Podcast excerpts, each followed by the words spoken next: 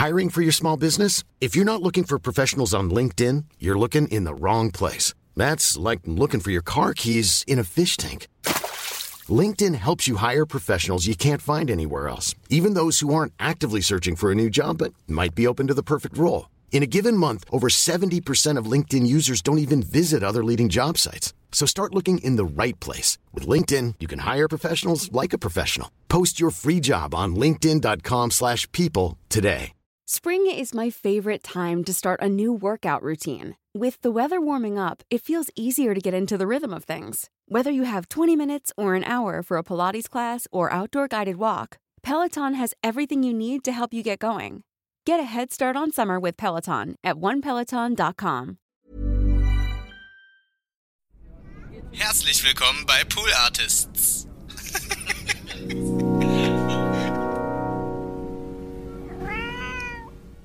Ich erinnere mich noch, das ist hier noch nicht zu Ende, weil ich erinnere mich,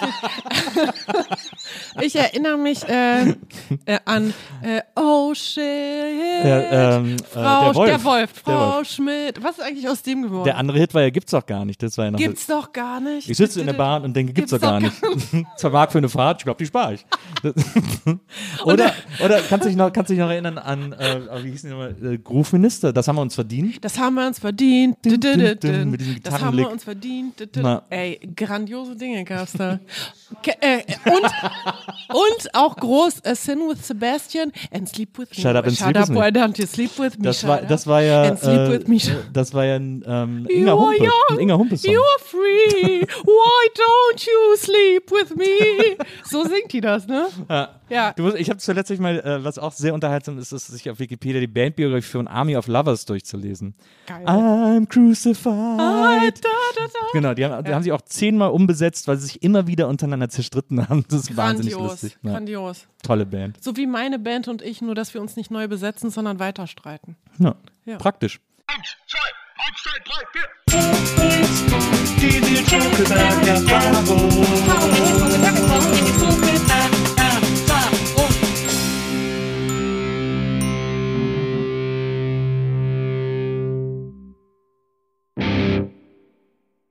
Hallo liebe NBE-Zuhörerinnen, herzlich willkommen zu einer neuen Folge der Nils Bokelberg-Erfahrung. Ich freue mich, ich freue mich, ich freue mich, ich freue mich, denn schon lange wollte ich sie unbedingt hier bei mir im Podcast haben und heute ist sie endlich da. Ich bin sehr gespannt, über was wir uns heute alles unterhalten werden, aber ich glaube, es wird alles nur nicht langweilig, denn äh, genau so ist auch alles, was an Musik jemals von ihr gekommen ist und sicherlich auch kommen wird. Ich finde, sie ist wahrscheinlich der aufregendste deutsche Popstar, den es gibt und vielleicht sogar jemals gab. Und deswegen bin ich natürlich besonders stolz, dass sie heute hier ist. Herzlich willkommen bei Bina. Dankeschön, das ist eine super Ankündigung. Genau nach meinem Gusto. Einfach Lorbeeren eine Minute lang. Aber sie sind ja auch verdient. Es sind ja absolut verdiente Lorbeeren, weil, ja, ich finde ich find das fantastisch, was du machst. Vielen Dank, das äh, ehrt mich. Ich Ich, bin mit dir aufgewachsen. Na, schön. Ja. Weil, also da, äh, dadurch, dass ich äh, dich ja so gut kenne, obwohl wir uns das erste Mal sehen, weil Ja. ich mit dir aufgewachsen bin im Fernsehen, Ja.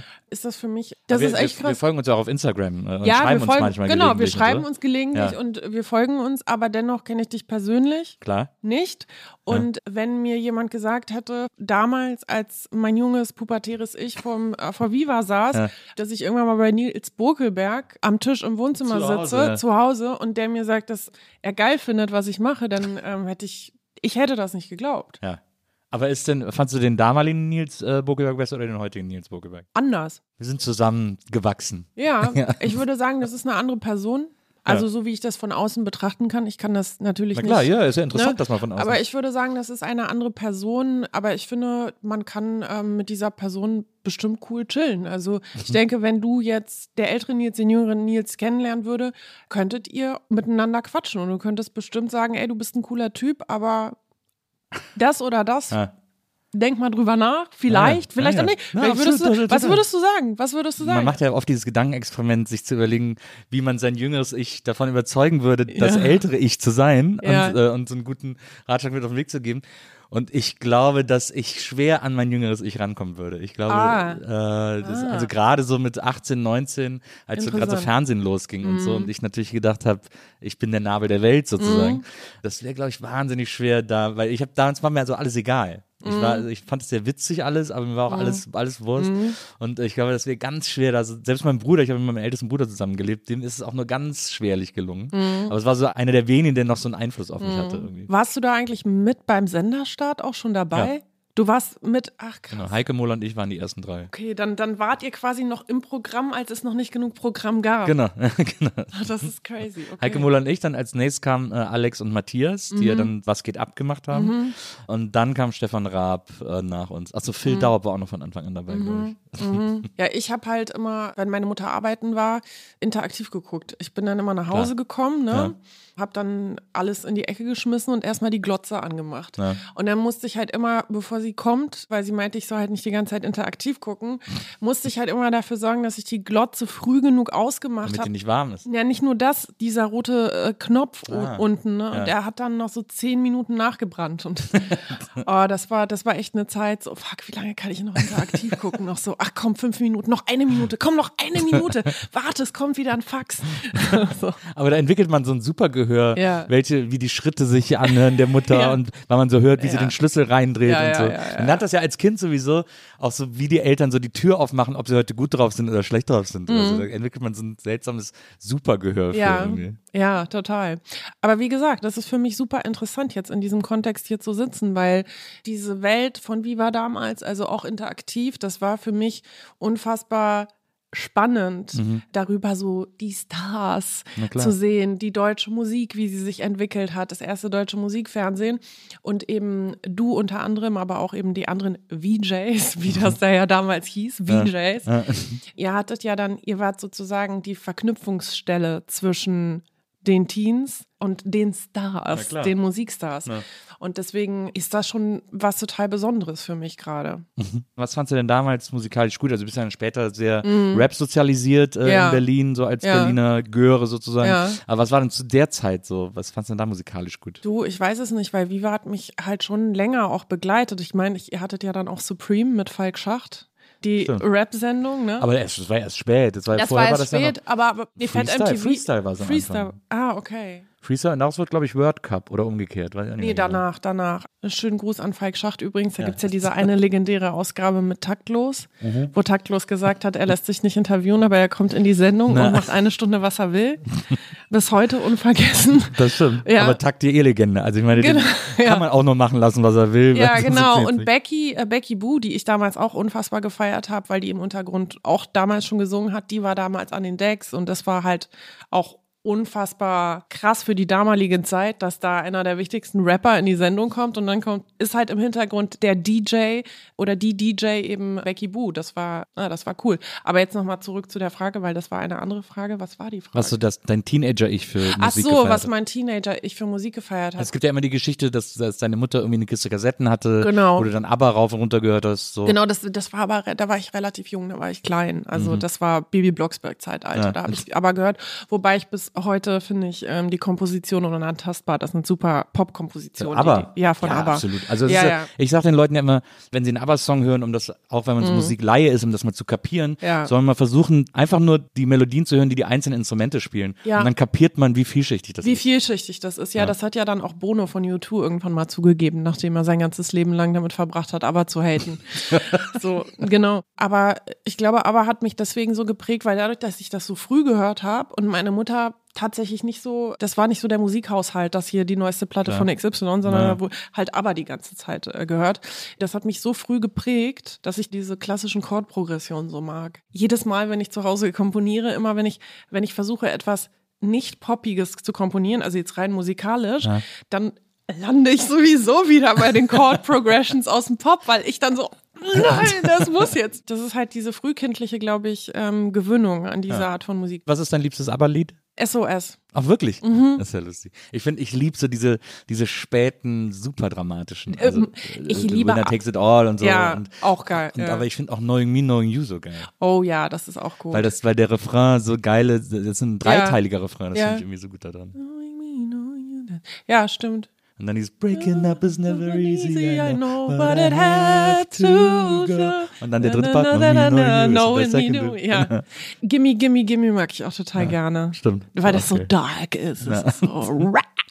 Also es fällt mir schwer zu sagen, was ich von denen nicht mag. Ja. Ich würde es jetzt tatsächlich, glaube ich, nicht mehr so wie früher pumpen äh, in der Freizeit, außer ich habe irgendwie einen Anfall. Aber es ist, es ist, sind alles super tolle Lieder, einfach super krass komponiert und ich wollte auch nicht auf diese Voyage-Tour gehen, weil ich mir irgendwie das ersparen wollte, da enttäuscht rauszugehen. Das ist ja dieses, in London haben die jetzt so ein, so ein Theater gegründet, Ja, ja. sozusagen, wo sie als Hologramme auftreten. ja, ja, genau, Ja. genau, genau. Ich fahre demnächst nach London und ich bin krass unsicher, ob ich es machen soll oder nicht. Ich glaube, wenn ich in London wäre, dann würde ich mich vielleicht dazu hinreißen lassen, aber grundsätzlich will ich es eigentlich nicht, weil Ja, grundsätzlich finde ich es auch weird, Mhm. aber andererseits ist es ja interessant, mal so einen anderen Versuch zu ja, ich weiß, ich weiß, ja. Also ich bin aber auch, ich bin total. Aber wenn man das Original nicht gesehen hat, Ja. das ist so. mh, Ich würde zum Beispiel auch nicht, weil hier Freddie Mercury gerade äh, vor ja, meiner Nase dich steht. hingestellt. Danke. Großes, großes Vorbild von dir. Wissen eigentlich die Hörer, dass ihr hier so auffahrt, dass du hier so auffährst mit hier Snacks und äh, Ja, das gehört, das ist halt die Nils Vogelberg, das gehört Ja. dazu. Wir stellen, wir stellen allen unseren Gästen immer äh, Bilder hin von Menschen, die sie irgendwie inspiriert oder Mhm. beeinflusst haben oder so. Und bei dir ist das ja unter anderem äh, Freddie Mercury, den du oft zitierst. Absolut, absolut. Also Freddie Mercury habe ich im Teenageralter viel gehört, weil das für mich die Fortführung von ABBA war. Mhm. Wahrscheinlich würden mich Leute jetzt dafür verprügeln oder so, aber dass ich das gesagt habe. Aber das, was ich an ABBA schön fand Ja. als Kind, Ja. die Kompositionen waren bei mir als Teenager dann, konnte ich dann bei Freddie Mercury bei Queen verorten, weil das eine ähnliche Resonanz hatte. Also es hatte einen ähnlichen Schönklang aus dem Pop, aber es war vielschichtiger, dreckiger, böser. Ja. Die Texte waren viel mehr disruptiv. Das war äh, die Persönlichkeit an sich war auch viel widersprüchlicher und gleichzeitig viel intensiver. Also ich meine, wenn ABBA gespielt haben, das war ja keine äh, intensive Experience. Wenn man Freddie Mercury gesehen hat im Fernsehen mit seinem Mikrofon, wo noch der halbe Ständer dran war. Es war ja wie so eine Waffe, ne? Der ist da in den Krieg gezogen, wenn er performt hat. Und ich habe ihn als Performer verschlungen. Also immer, wenn was im TV lief oder wenn man sich Bücher kaufen konnte oder Magazine, wo man sehen konnte, wie er halt performt hat, das hat mich unfassbar beeinflusst, diese, diese Präsenz des auf die Bühne gehens und dann aber diese heftigen Kompositionen, diese heftigen Turns, diese, dieser Mut, so lange Lieder zu schreiben, dieser Mut auch Neues zu probieren und auch äh, meiner Meinung nach des interkulturellen Dialoges auf diesen Alben. Also zum Beispiel Another One Bites the Dust nimmt ja auch so eine bestimmte Funk-Stimmung Ist mit ja, ist ja auf. die äh, Chic-Baseline, die da, Genau, die da genau. gespielt wird, genau. das war halt äh, für mich äh, sehr, sehr prägend. Hm. Und ich glaube auch für Songwriting, auch wenn, wenn meine Songs vielleicht nicht viel gemein haben mit seinen Songs, ich würde mich auch nie vergleichen, weil das einfach für mich unantastbar ist. Aber die Art, so an Songs ranzugehen, dass man Geschichten erzählt, zum einen, aber zum anderen auch eben schaut, was kann man aus dem Pop-Baukasten alles nehmen und das anders inszenieren und das dann doch eher so in so einen Indie-Bereich schieben. Wie so ein Workshop. Hör dir Queen an, dann weißt du, was alles drin ist im Pop. Na, Mhm. lustigerweise ist es ein Zusammenhang, den ich noch gar nicht hergestellt habe, der aber total logisch ist von ABBA zu Queen. Äh, Mhm. also weil diese Melodiebögen ähnlich sind. Ab dem Moment, ab dem sie Synthesizer entdeckt haben, finde ich sie Mhm. gruselig, weil, weil ich dann die, die Melodielinien ordnen sich dann dem Synthi so unter. Mhm. Das gefällt mir nicht. Aber davor, äh, also Jazz ist ein großes Lieblingsalbum von mir. Liebe Jazz. Äh, das ist so gut. Liebe auch das Video, wo die alle nackt auf diesem Fahrrad. ähm, Ja, ja, genau. Das ist kompositorisch Wahnsinn, was da passiert. Mhm. Du hast absolut recht, diese Bühnenpersona äh, Freddie Mercury, die er dann sogar auf die Offstage-Persona Ja. Mhm. äh, abgestrahlt hat, sozusagen. Das ist irgendwie so one in a million. ich zehre da total viel für so schwierige Momente als Künstlerin. Da, da zehre ich, weil ich einfach das Gefühl habe, diese Energie geht dann so über. Das klingt jetzt irgendwie so wie ESO-Quatsch, bla bla, Mhm. Nee, Energie nee, geht über, finde- aber, aber dieser Kick, den mir das gibt, wenn ich ihn höre, wie er performt, das ist so viel Gefühl, dass es in der Tonbandaufnahme auch immer noch schafft, mich zu emotionalisieren, als würde er leben und als würde er neben mir stehen und mir sagen, es geht jetzt hier weiter. Und das ist einfach one in a million. Das ist diese Kraft einfach auf einer Tonbandaufnahme, auf einer Tonaufnahme eines Menschen, der nicht mehr lebt, Ja. der eigentlich präsent ist. Vielleicht ist das auch ein Grund, warum ähm, Menschen wie ich Sachen aufnehmen, weil wir halt nicht sterben wollen und denken, da leben wir halt weiter, weil er lebt für mich definitiv weiter. Ja. In dem Moment, wo ich die Tonaufnahme höre. Ich glaube auch, dass das ein Antrieb ist, kreativ zu sein und, und kreative Dinge zu, Mhm. zu gestalten. Bei Musik hatte ich das nicht. Musik war für mich eher eine Art oder ist für mich eine Art Kanal für mich, den ich, den Mhm. ich total mag, also wenn, auch wenn ich Musik mache. Aber so Schreiben zum Beispiel ist eine extrem körperliche Erfahrung für Mhm. mich, weil ich mich sehr dazu zwingen muss. Aber gleichzeitig ist es dann trotzdem immer so, wenn ich so ein Buch dann geschrieben habe und das erscheint, Mhm. ist immer so ein Wunsch nach so einer Unsterblichkeit da zu sein. Also so ein Buch überlebt mich. Das steht in 20, 50, 80 Jahren auch noch in der Bibliothek, Mhm. Ja. wenn ich irgendwie nicht mehr da bin. Wie so. ist denn das für dich, wenn du das danach dann liest, so drei Jahre später? Findest du das dann immer noch super, was du da gemacht hast? Nee, oder? überhaupt nicht. Ich finde es meist, also obwohl es ist, es ist ganz unterschiedlich. Es ist, Mhm. Bei Büchern, da bin ich ultra kritisch mit mir. Mhm. Also bis zu einem Punkt, der nicht mehr gesund ist oder der nicht gut ist sozusagen, Mhm. wo ich dann viel zu überkritisch bin. Bei Texten von mir, wenn ich Kolumnen schreibe oder Mhm. so, ist es so, dass ich die fertig schreibe und sofort wegschicke und mich dann und dann auch gar nicht, ich vergesse die auch in dem Moment, wo ich die weggeschickt habe. Und Mhm. wenn ich sie dann nochmal lese nach einem Monat oder so oder wenn sie erscheinen, denke ich immer, oh, ist gar nicht so schlecht. Ah. Oh, guter Text. Hätte ich auch so geschrieben. Und Cool. dann fällt mir ein, ich habe ihn ja geschrieben. Okay, also das, cool. das gibt's schon auch. Das habe ich schon auch manchmal bei solchen Sachen. Interessant, das ist dann das, was eher die Momentaufnahme ist, die so nicht dem Perfektionismus sich unterwirft. Die findest du dann im Nachhinein ganz gut, aber Mhm. Genau. das, was sich dem Perfektionismus unterworfen hat, das findest du vielleicht nicht mehr so gut. Ja, genau. Bei deinen Alben hast du, warst du immer sehr genau, sehr präzise, sehr perfektionistisch. Also äh, nicht nur was das, was die Texte, was das Feilen an Worten betrifft, was du ja sehr aus dem Hip-Hop rübergerettet hast. Ja. Wortspielereien, Versatzstücke und so. Aber bei deinem letzten Album, Punkt, vor zwei Jahren, hast du ja dann auch über erzählt, dass du mal so ein bisschen losgelassen hast und mal so Gesangsspuren benutzt hast, die du sonst früher sofort weggeschmissen hättest und so. Was hat dir denn in der Rückschau, ist jetzt auch schon zwei Jahre alt das Album, was hat dir in der Rückschau besser gefallen? Bevor ich das beantworte, habe Ja. ich eine Frage. Hast du es gemerkt an Punkt? Ja, ich, ich finde, ich finde Punkt äh, auch das beste Album. ah ja, ich auch. Ich liebe das Ja. aus ganz vielen Gründen, Okay. Mhm. äh, die ich heute bestimmt noch alle aufzählen werde.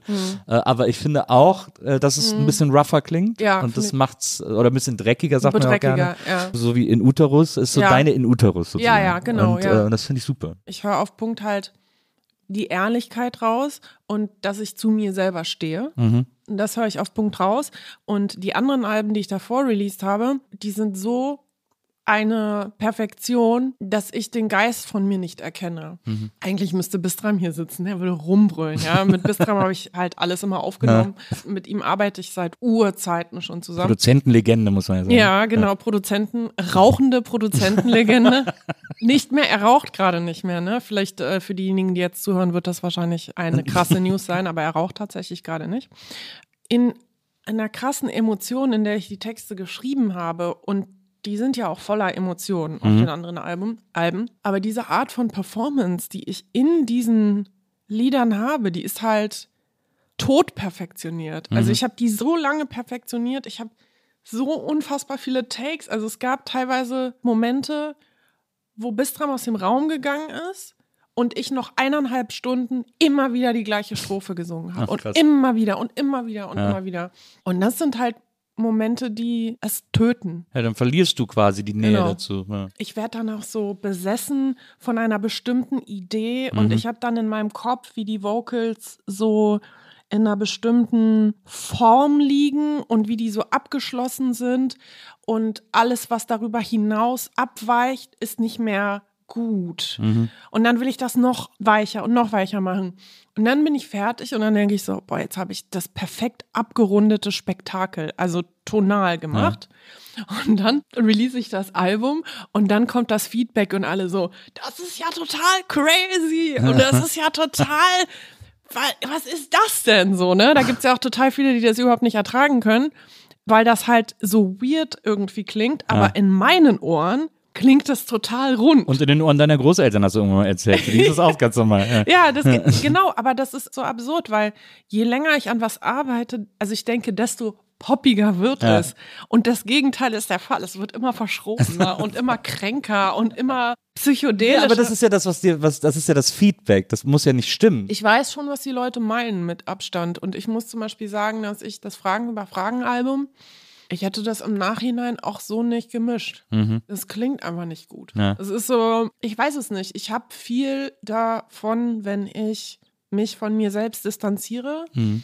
und mir sage, äh, äh, du musst nicht perfekt sein, hör auf damit. Ja. Da kommt viel mehr Emotion rüber, als wenn ich lange an etwas arbeite. Was eigentlich eine Good News ist, weil man dann sagen kann, ey, noch eine halbe, Stunde, halbe Stunde. halbe Stunde ist fertig. Aber es hat schon einen Grund, warum viele Menschen mir sagen, dass sie halt gerne zu meinen Live-Auftritten gehen und ihnen das halt mehr gibt als die Recorded Version der Tracks, weil es halt einfach diesen emotionalen Berührungspunkt Ja. gibt. Und den sehe ich halt auch. Und ich habe halt Zeit meines Lebens immer versucht, mich in eine Schablone reinzupressen. Mhm. Aufgrund wahrscheinlich auch ja, eines Gefühls des nicht perfekt genug Seins. Aber eine Schablone, die du dir immerhin selber ausgesucht hast. Eine weirde Schablone, so mit ganz vielen Wendungen und Ecken und Kanten, die danach nochmal abgerundet werden. Aber das Punktalbum, das gefällt mir mit am besten.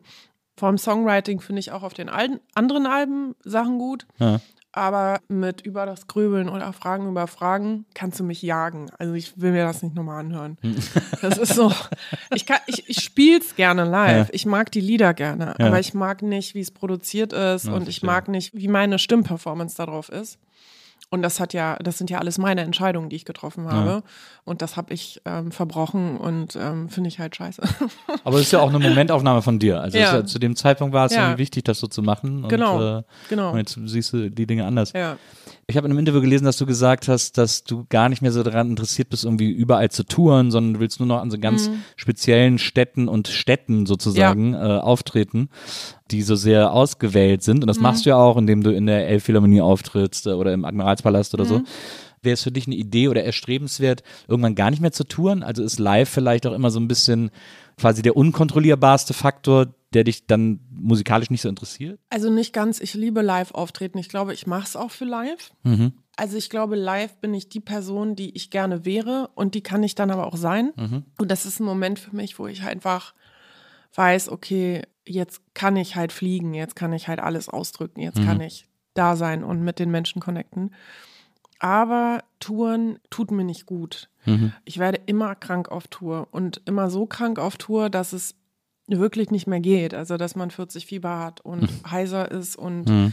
einfach Schmerzen wie aus der Hölle hat. Und das ist mir mehrfach passiert, was auch dazu geführt hat, mal darüber nachzudenken, was ich denn gerne möchte. Und da ist mir halt aufgefallen, ich möchte eigentlich tatsächlich nicht drei Wochen lang durch kleinere Clubs tingeln, in kalten Backstages sein und Käsebrötchen essen. ja, na, da habe ich nicht mal was Ja. dagegen, aber die Tatsache, dass man dann immer so diese kleinen Clubs spielt und dann halt auch nicht mit dem vollen Besteck auftreten kann, Ja, weil ja, das klar. halt immer immer muss was gecuttet werden. Dann Mhm. die Streicher können natürlich nicht mit, wenn du irgendwo in einem äh, kleinen Stuttgarter Club spielst. Mhm. Und dann habe ich mir so überlegt, du wirst ja jetzt auch nicht mehr jünger, was wäre denn dein Wunschszenario? Ja, ich würde halt gerne immer eine tolle Inszenierung machen, wie zum Beispiel mit einem Orchester oder im Theater, in der Volksbühne oder weiß der Geier was. Und dafür muss ich halt große Konzerte spielen. Da ich aber in der Indie-Nische bin, kann ich nicht ganz, ganz viele große Konzerte spielen. Also habe ich mir überlegt, was ist denn, wenn ich eher selektiv immer große Konzerte als Einzelevents mache, wo dann auch viele Fans dann einfach dahin fahren. Und es funktioniert mittlerweile ganz gut für mich, dass ich sage, jetzt spiele ich mal in Hamburg, jetzt spiele ich mal in München, jetzt spiele ich mal in Berlin. Und das sind dann einfach größere Events und dafür tingle ich halt nicht acht Ja. Städte lang mit kleinerem Besteck, wo die Leute das gar nicht hören können, was ich auf dem Album gemacht habe, Ja. sondern ich sage so, ey, wenn ihr cool seid oder wenn ihr ein bisschen Kohle übrig habt, dann kommt doch dahin oder dahin, weil dann kann ich das auch bieten, was ich halt mir überlegt habe auf dem Album. Ja. Und das funktioniert für mich besser halt auch gesundheitlich, ne? weil ich bin schon ein sehr zurückgezogener Mensch. Wenn du auf Tour bist, in einem Tourbus, hast du sehr, sehr viele soziale Interaktionen. Mhm. Und das macht mich auch, wenn ich auch das mag, im Austausch zu sein, brauche ich viel Space für mich. Und ich glaube, so diese Kombination aus viele Menschen, verschiedene Orte, immer unterwegs, immer kalt und Ja. immer nicht ganz zufrieden mit der Show, weil sie so abgespeckt sein muss. Das funktioniert nicht für mich. Ja. Das ist ja etwas, was mich äh, unter anderem an den Beatles so fasziniert, dass sie irgendwann gesagt haben, wir machen jetzt nur noch Musik, die man live sowieso nicht spielen kann. Äh, und weil wir jetzt einfach nur noch diese Musik irgendwie erforschen wollen, Mhm. sozusagen. Das finde ich bis heute einen so spektakulär tollen Move. Ja. Also ich, das sind auch die Alben, die ich am meisten liebe von denen. Ich kann mir das für mich bedingt vorstellen, weil ich einfach noch diesen Live-Auftritt brauche. Mhm. Also das merke ich auch immer. Ich habe jetzt mit meinem Booker vor ein paar Tagen gesprochen, was wir nächstes Jahr machen. Und wenn ich das nicht wirklich wollen würde, würde ich ihn nicht anrufen und sagen, so, was ist denn jetzt hier und da und tralala. Wir haben jetzt auch Sachen in der Pipeline, die dann halt auch veröffentlicht werden, damit ich halt einfach spielen kann. Ne? Ja. War das gerade eine Albenankündigung? Ich mache gerade ein Album tatsächlich, ja, ja. Ich mache gerade ein Album fertig. Was heißt fertig? Ja, fertig. Ja, irgendwie fertig. Und nächstes Jahr will ich damit auf Tour gehen. Du würdest dich schon eher als eine Albenkünstlerin verstehen. Also weil Mhm. Ja. Mhm. heute ist ja viel Singles, äh, Ja. nur Ja. Single veröffentlichen und so. Ja, das finde ich ein bisschen schade, weil das fällt mir tatsächlich schwer. Deswegen war meine letzte Single, die ich veröffentlicht habe, auch acht Minuten lang und hatte einen schnellen und einen langsamen Part, was natürlich kompletter Kopfschuss ist in dieser Industrie gerade. Ich brauche das Album echt. Ich habe schon so oft gedacht, weil man ja auch dann immer Ratschläge bekommt aus dem Freundeskreis. Ey, du musst eigentlich nur jeden Monat eine Single rausbringen. Und dann ist es ja auch wie, wie so ein Album, nur über so längere Zeit. Und dann Ja, weil dann auch, das Weirde ist ja auch, in dieser Technik werden ja dann immer die letzten Singles dann noch als B-Seite mit draufgepackt, sodass die Mhm. Ja, fünfte ja. Single hat dann halt fünf Songs, weil die letzten Ja, vier. Singles dann auch noch mit drauf sind als, als B-Seite. genau. Es fällt mir echt schwer, weil ich habe immer das Gefühl, ich muss, will ich inhaltlich was erzähle, habe ich dann immer noch so die Kehrseite oder dann nochmal so einen anderen Schwerpunkt. Und dann denke ich mir immer so, das kann ich ja nicht erzählen, wenn ich nur das eine rausbringe. Dann brauche ich ja auch das andere. Oder es werden dann acht Minuten Lieder, was prinzipiell nicht schlecht ist, aber Ja, ja es, es, äh, Hallo äh, heißt die, Ja, heißt die genau. Single. Äh, letztes Jahr, glaube ich, erschienen. Äh, auch ein super Song, so ein 80s-Banger, auch Mhm. mit so geilen 80s Synthi-Drums. So Ja. du, du, du, ja, genau. Äh, Die, ja, ja, die höre ich immer gerne. Filz, die Flippers-Drums ne? eigentlich. Ja, liebe genau. ich. Ja, Liebe ich aber. gut. Im Video bist du ja auch so 80s-mäßig gestylt und so, also das, das bezieht sich irgendwie auch schon alles irgendwie aufeinander. Mhm. Ich habe diese Föhnfrisur. Ich habe Das meiner. Herren Make-up-Artistin Chrissy gesagt, ich will das so Denver-Clan-mäßig haben. Und ich finde, das hat die echt gut hinbekommen. ja. Ja. ja, schöne Frisuren. Ja. Ist denn dann Hallo Teil des neuen Albums oder Nee. war das so ein. Nee, nee, das hat nichts mit Das, dem neuen das musste mal raus und jetzt. Ich hatte einfach Bock und es war Teil dieser, dieser Phase, von der ich jetzt gerade spreche, dass man auch mal Dinge tut, die man sonst nicht tut, Ja. ohne lang darüber nachzudenken. Ich habe das Lied auch geschrieben einen Nachmittag und ich habe es total gefeiert. Und dann war ich so, wieso eigentlich nicht rausbringen? Hatte überhaupt keinen Grund. Eigentlich keine Kampagne parallel dazu, kein Ja. Album, weil war ja Corona so. Und dann dachte ich so, Mensch, aber ich will irgendwas, irgendwas machen. Dann mache ich, das- dann mach ich das einfach und ziehe mir ein Disco-Kugelkleid von Dolce und Gabbana an, das ich mir ausleihe und wenn ich es kaputt mache, dann 3000 Milliarden Euro bezahlen muss, Trilliarden. Thank God ist nichts passiert, weil ich habe mich ja dann auf den Boden gewälzt, ne? Escalated quickly.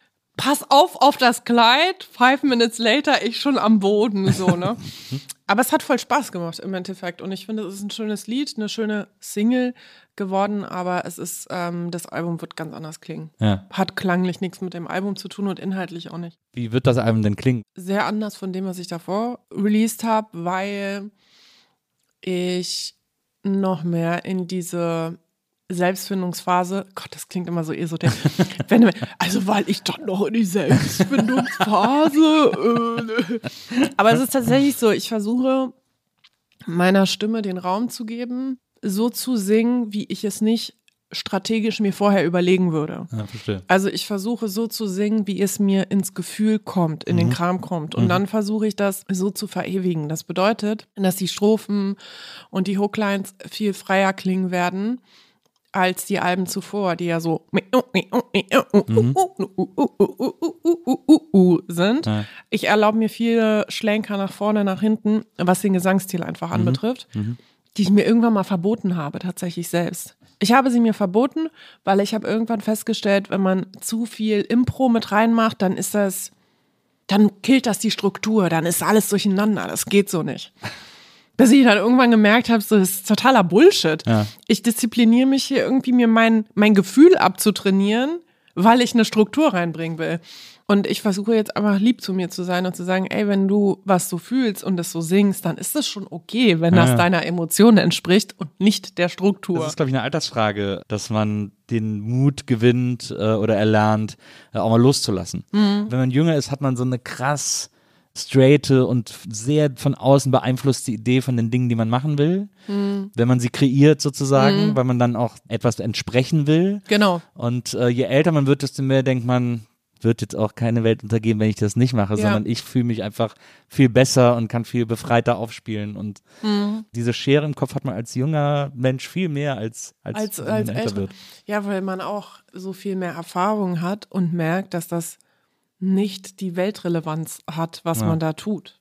Ja. Also außer man ist, weiß ich nicht, ein, weltberühmter Künstler, dann vielleicht, aber sogar bei denen, ob Katy Perry nur eine scheiß Single rausgebracht hat, die weird klingt, das interessiert halt niemanden. Na, Ne? Die, diese Las Vegas Show will ich mal unbedingt sehen von dir. Ja, hat sieht die auch eine Las. Vegas Show? Ja, die hat so eine Las Vegas Show, die wirklich komplett wie so ein Drogentrip aussieht. Mega. Ich liebe ja auch die Videos von der. Also, na. Das ist genau mein Ding. Ja, sie hat, glaube ich, so ein bisschen Alice im Wunderland beeinflussen lassen und auch so Riesenpilze und so. Die Mhm. Oh Gott, ja. Alles sehr bunt, sehr. So wie das Video mit Snoop Dogg, ne? Ja. Kennst du das? Naja. Was ist das für ein Song? Weiß ich nicht, aber es ist ein super Video. Ja. Der hat da so einen Zweiteiler an, so einen Blazer und so eine Hose aus einem Stoff, wo so Cupcakes drauf sind. Ja, stimmt. Das ist so cool. Das ist ja auch etwas, was man oft liest von dir, ähm, dass du ja Popmusik machst, aber dich immer darüber wunderst, dass Leute das jetzt für besonders komplizierten Pop halten Ja. oder das als so Kunstpop, Artpop ja. irgendwie definieren, Ja. nur weil es eben nicht Mark Forster ist. Also jetzt Genau, äh, mal- genau. Ich glaube, das liegt aber auch nicht daran, dass das so besonders besonders ist, sondern weil das andere nicht besonders ist, was hier im Mainstream läuft. Ich habe mal eine längere Zeit an einem Projekt gearbeitet mit einer Frau, die in Großbritannien arbeitet. Mhm.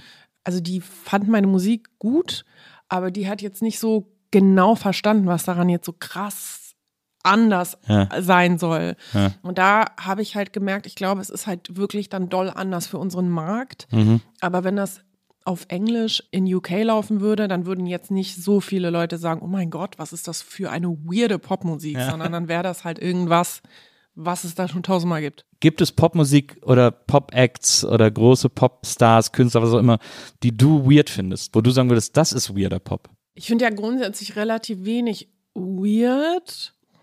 Ich würde eher sagen, dass manche Dinge mich sehr interessieren. Ja. Und wenn sie mich interessieren, dann sind sie anders. Und Björk finde ich zum Beispiel super interessant. Ja. Wobei das kein Pop ist eigentlich. Es ist Pop. Nicht mehr vielleicht. Also ich würde schon die ersten zwei, drei Alben schon noch Genau. äh, klar zum Pop zählen. Aber da würde ich sagen, sowas ist halt Also auch schon interessant, progressiv, ja, ja. progressiv. Oder Ja. St. Vincent finde ich zum Beispiel auch Stimmt. interessant, Stimmt. obwohl das jetzt nicht eine weirde Nee, aber schon ungewöhnlich strukturiert auf jeden Genau, Fall. aber für Naja. Deutschland, also würdest du jetzt bei einem A&R äh, irgendwo sitzen und St. Vincent würde keiner kennen und Ja. die würde das dann vorspielen und die sagen, ah, Was soll das denn? schwierig, Naja. oh, ich, ah, weiß ich nicht, ich könnte vielleicht bei Inas Nacht auftreten, aber auch nicht. Ich glaube aber, dass das tatsächlich auch ein deutsches Problem ist, weil wir Ja. in Deutschland, wir adaptieren ja nur das, was wir aus Amerika mitbekommen, in schlecht. Wir entwickeln nichts von uns heraus. Das Einzige, was wir von uns heraus entwickelt haben, beziehungsweise nicht wir, aber was wir haben, ist Rammstein. Ja. Ja, ob man die nun gut findet oder nicht. Das ist Deutsch und das ist auch Deutsch-Export, wo man sagen kann, das ist wirklich Deutsch. Ne? Ähm, und Kraftwerk. Das Ja. ist auch Deutsch, Deutsch und das ist Export. Weil es halt einfach gute Musik ist, die ja einfach aus Deutschland funktioniert. Alles andere ist so heftig in der Adaption anderer Musik gescheitert, dass es so, ein, so eine weirde Mittelmäßigkeit ergibt, der sich aber auch alle unterwerfen. Naja. Ich glaube noch nicht mal, dass alle MusikerInnen, die diese Art von Musik machen, dort limitiert werden. Das glaube ich nicht. Ich glaube, dass sie sich dort nur limitieren lassen, um im Mainstream stattfinden zu können. Ja, das glaube ich auch. Das alte äh, Henne-Ei-Problem irgendwie, Ja. äh, aus dem dann irgendwie keiner mehr so richtig rauskommt oder sich richtig Ja. rauswagt. Ich finde ja, dass so die Zeit der neuen deutschen Welle auch noch super interessant ist, weil da Das ist ja eben das Problem, dass die meiner Meinung nach gebrochen ist mit der positiven Wiedervereinigung. ja, Das war meiner Meinung nach eine Bewegung hauptsächlich in den 80ern zu den 90ern und dann als die Wiedervereinigung kam, wo eigentlich so dieses deutsche Selbstverständnis sich langsam entwickelt Ja. hat, ist das gewichen zu wieder dieser Amerikanisierung, die Und, ja. alles Ja, und zu Techno. Techno war ja dann wirklich auch international groß, was hier was aus Techno Deutschland auf jeden Fall, aber ich meine jetzt den Mainstream Ja. Mhm, wirklich Nena, also diese ganzen Sachen. Und die waren dann einfach weg und die haben sich dann nicht weiterentwickelt. Und ich Mhm. weiß noch genau, jetzt wenn ich von der Zeit auch spreche, wo ich dich im Fernsehen gesehen habe, da lief nur Englisches. Ja. Da lief nur Englisch und da liefen auch nur äh, Interpretinnen aus Deutschland, die Englisch gesungen haben. Ja. Also die ganzen Viva-Zeiten über war deutsche Musik uncool.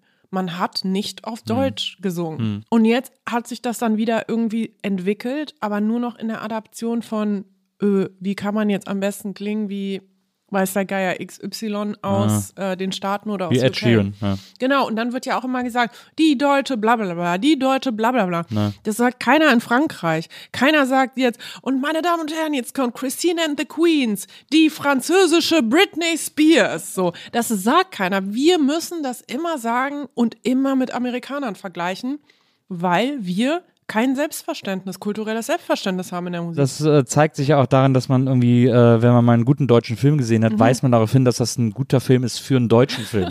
So, das, das sagt man ja immer so dazu. Ich für einen weiß. deutschen Film ist der echt super. Also, Ich mein, bin auch immer so skeptisch. Ich bin ja so ein Dark-Fan, also Ja. von der Serie. Ja. Und da weiß ich noch ganz genau, dass mein Freund zu mir gesagt hat, ey komm, wir gucken die Serie hier, die ist super. Ich habe schon angefangen. Ich meine so, nee, ich guck das nicht, das ist eine deutsche Serie. Und er so, nein, die ist aber wirklich gut. Ja, Und dann ja, ich genau, so, ja, genau. okay, okay. Apropos Dark, du hast auf einer deiner letzten Tweets, den du auf Twitter, also der letzte Tweet war, glaube ich, da hast du dich über so ein Schild von so einem Club in Frankfurt aufgeregt, weil da so ein Elfenbein, äh, so ein Stoßzahn äh, abgebildet war. Ja, ey, das ist der Horror. Hast du das mal angeklickt? Ja, nee, ich hab's mir nur so angeguckt, Ey, aber das ist- weird, also super Ja. weird auf jeden Fall. Aber davor der letzte Tweet war aus dem Sommer, aus dem Juni und da hast du einfach die auf Twitter unbeantwortet gebliebene Frage gestellt, warum die Kinder bei Stranger Things jetzt plötzlich in Upside Down atmen können, Ja. obwohl, sie, obwohl sie in den Staffeln davor immer so Ja. schwer fiel. Hast du eine Antwort bekommen? Nein, mittlerweile hab auf ich die nicht Frage? bekommen. Ich habe noch Und- versucht zu recherchieren, aber dann, wenn man Ich hab's über auch Upside Down Briefing, ja. dann kommen viele Yoga-Positionen, die da erklärt Du, also ich habe ich hab das tatsächlich recherchiert und das sind so kleine Dinge, die mich halt echt sauer machen, weil Es war wirklich ein sehr deutscher, es war auf Englisch Ja. geschrieben, aber es Ja. war ein sehr deutscher Tweet, muss das man ist ein sagen. sehr.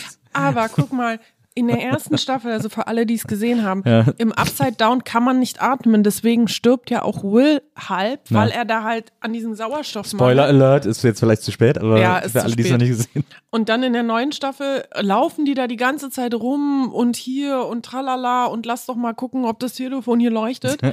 und plötzlich geht Atmen und da möchte ich einfach wissen, warum.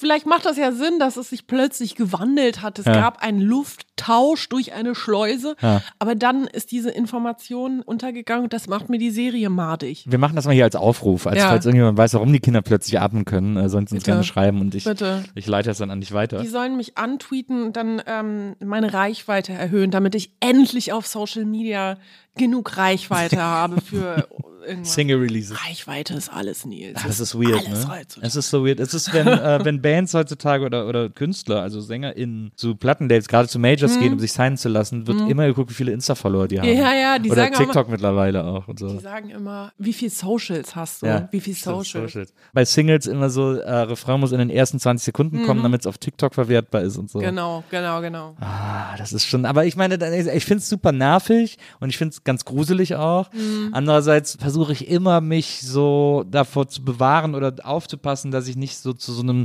kulturpessimistischen Opa werde, Mhm. der so sagt, also die Jugend heutzutage, die Musik, was ist denn da los und so.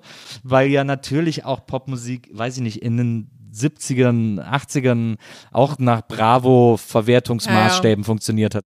Also Ja. es, die Idee, dass etwas an Orten, an denen Jugendliche sind, so verwertbar wie möglich sein muss, ist ja immer schon der große Immer. Wegbereiter des Pop. Zumindest seit Mitte letzten Jahrhunderts auf Ja, jeden Fall. genau. Ja, ja.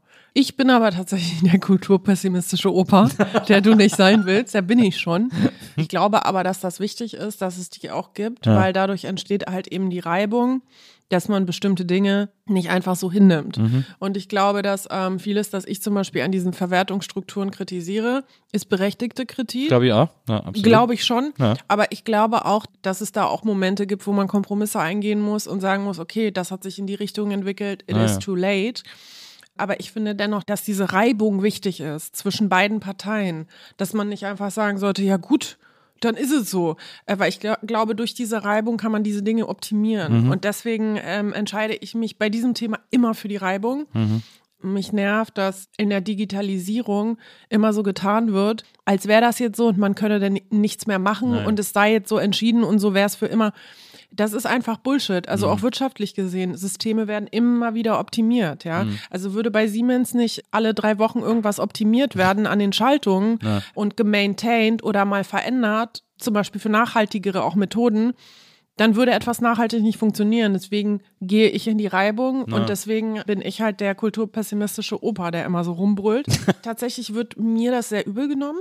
Ähm, Ist das so? Äh, ja, von der Industrie schon. Also ich Ja. krieg ja da mit, wie Leute darüber reden, Ja. so, dass ich halt hier der kleine Bombenleger bin, der Das irgendwie ja- alles abfackelt. Ich finde ja, die Kritik, die du äußerst, handelt, geht ja jetzt nicht nur darum, um dieses Socials und Vermarktbarkeit und so. Das ist einfach ein Aspekt von Pop, den wird es immer geben, der sich um Vermarktbarkeit dreht und so.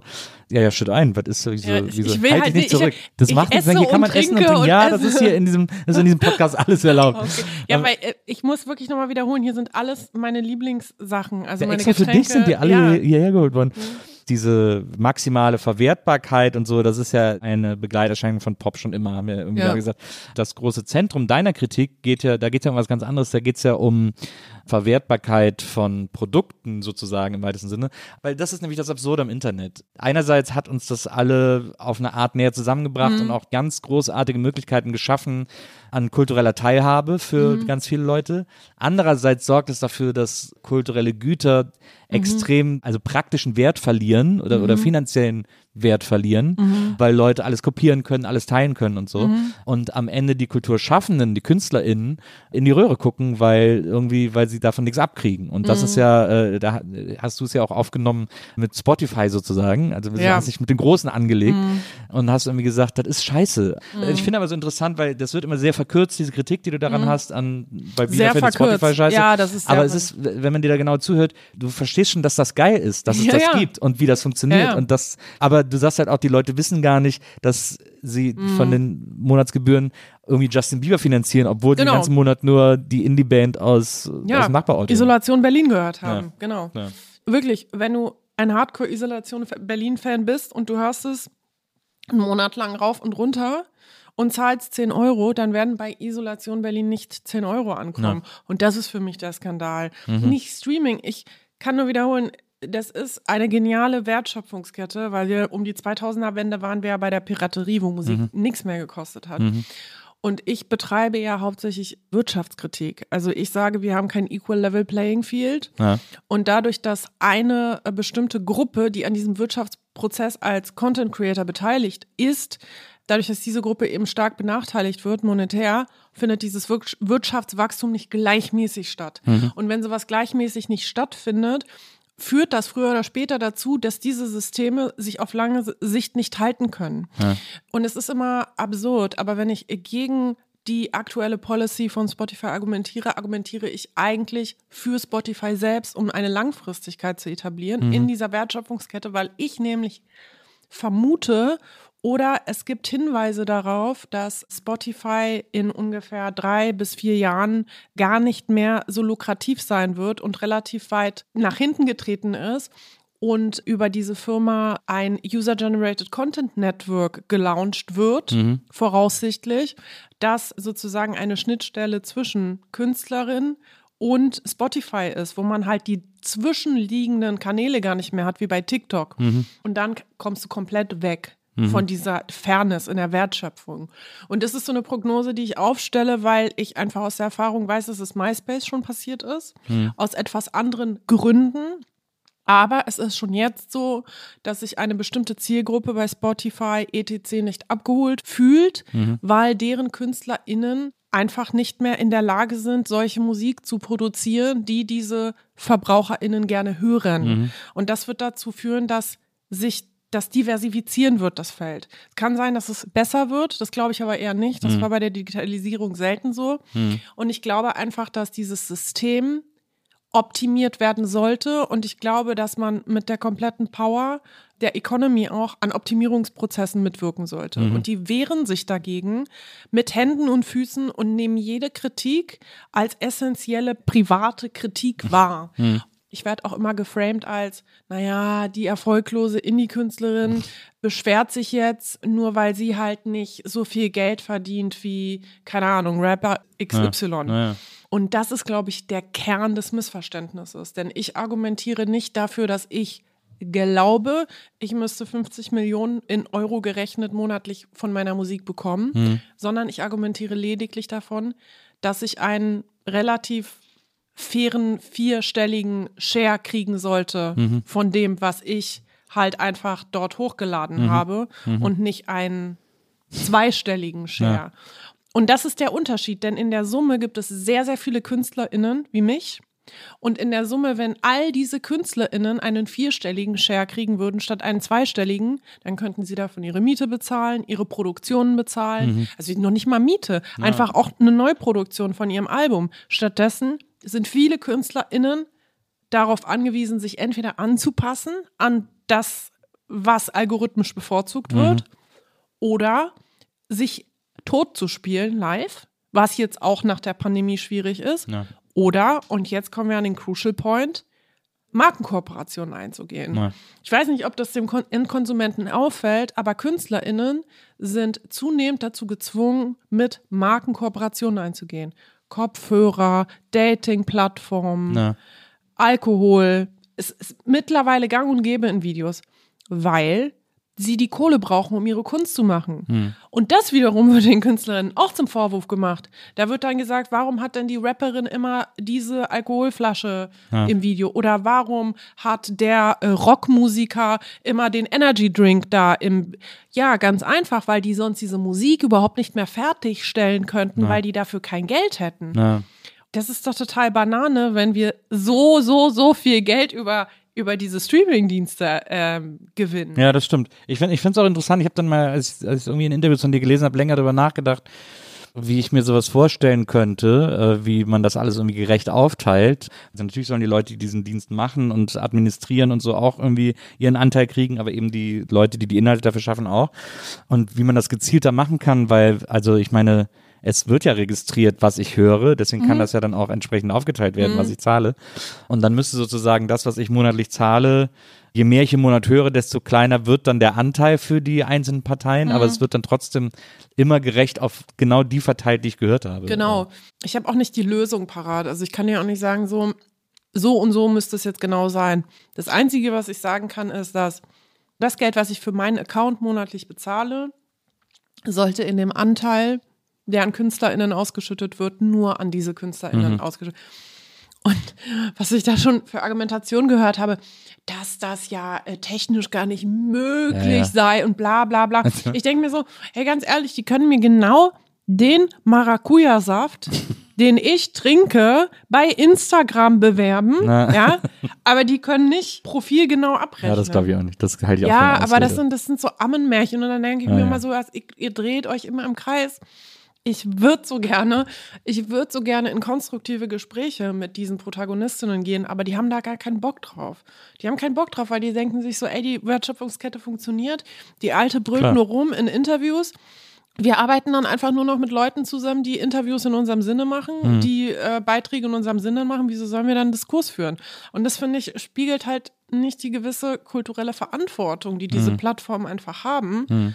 Und dann frage ich mich auch, wie, das klingt jetzt dramatisch, weil das sind ja jetzt keine Menschenrechtsverletzungen, das sind Ja, ja, nicht wirklich schlimme Dinge. Ja, es gibt, Ja. die Welt brennt, ja. Das Unwichtigste ist gerade Spotify wahrscheinlich. Aber dennoch frage ich mich, die wissen doch, dass ich im Grunde paar richtige Argumente habe. Warum nutzt man sowas nicht als Vehikel, seine eigene Existenz zu optimieren? Und dann habe ich nur eine Antwort, weil man gar nicht daran interessiert ist, diese Plattform zu optimieren. Weil man nämlich darauf spekuliert, dass im Zuge dessen, dass sich sowieso alles so schnell verändert, einfach dann die nächste Plattform kommt. Ja. Ja, verstehe. Und es gibt ja von Spotify jetzt schon eine Plattform, wo du irgendwie deine eigene Musik produzieren kannst und sie dann online stellen kannst. Das ist ja schon sozusagen der Follow-up, der kommen wird. Und wenn die dann irgendwann in User-Centric-Richtung gehen und dann ist das auf diesem Podcast drauf, dann habe ich das gesagt. dann gibt es nämlich auch keine Plattenfirmen mehr und keine Verlage mehr, die äh, advocaten könnten für KünstlerInnen.